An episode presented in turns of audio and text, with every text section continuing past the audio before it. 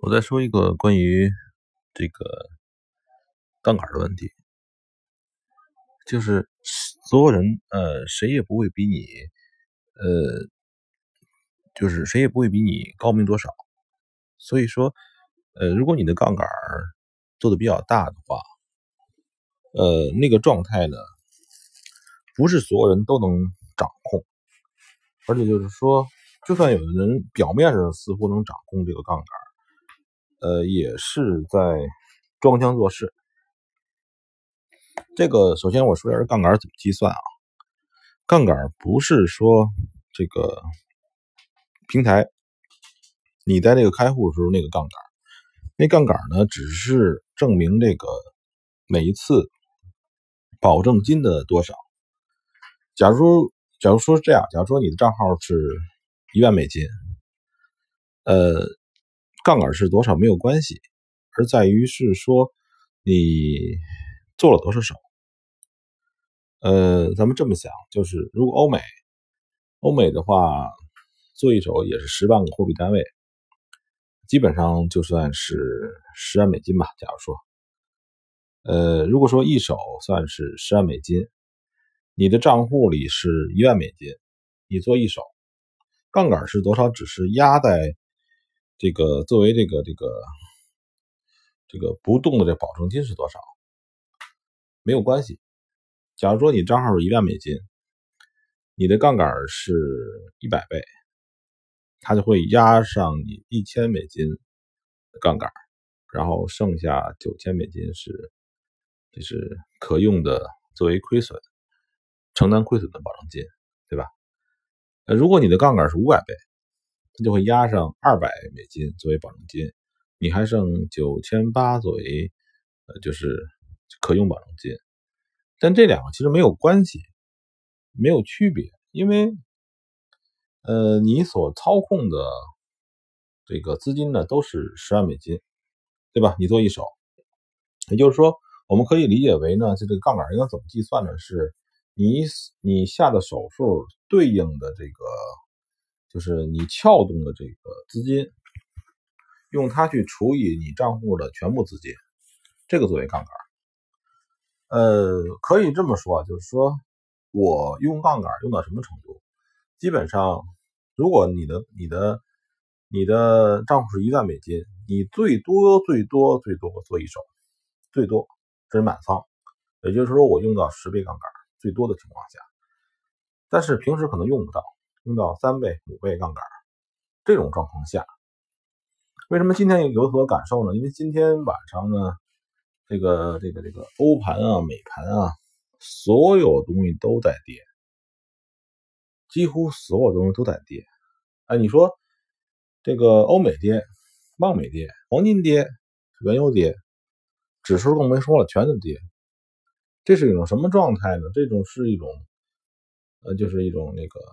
虽然美国差，欧洲更差，对吧？俄罗斯更差，俄罗斯股票又又是一个百分之十，真搞笑。这个，在这种状态下怎么做？因为波动变大了，波动变大了，你的杠杆如果你的杠杆选的合适，你怎么做的都赢。呃，就是你就随意卖空啊，对吧？就是随意卖空。任何相对于美元的东西都卖空，就是卖多美元嘛，等于说等于说是，呃，努力持有美元。欧美卖空，镑美卖空，澳美卖空，加美卖空，美加美多，对吧？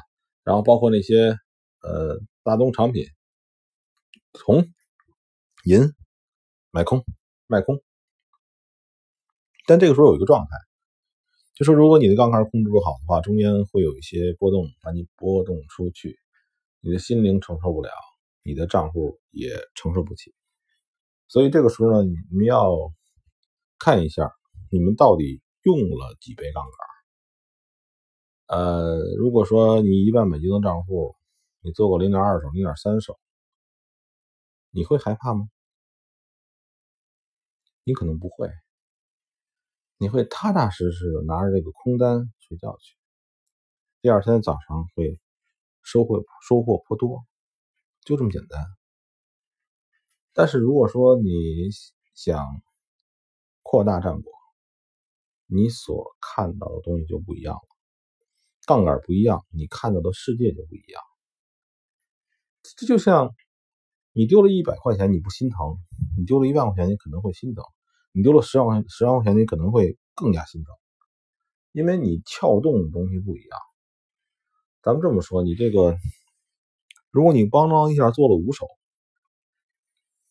意味着你的账户撬动了五十万美金，你撬动了五十万美金的标的，术语叫头寸，对吧？你撬动了五十万美金的头寸，五十万美金是什么意思？五七三十五，三百五十万。三百五十万的话，在北京小城市买个房子，大城市买个小房子。北京这块三百五十万也能买个小不是小房子，对吧？小房子随便一个波动。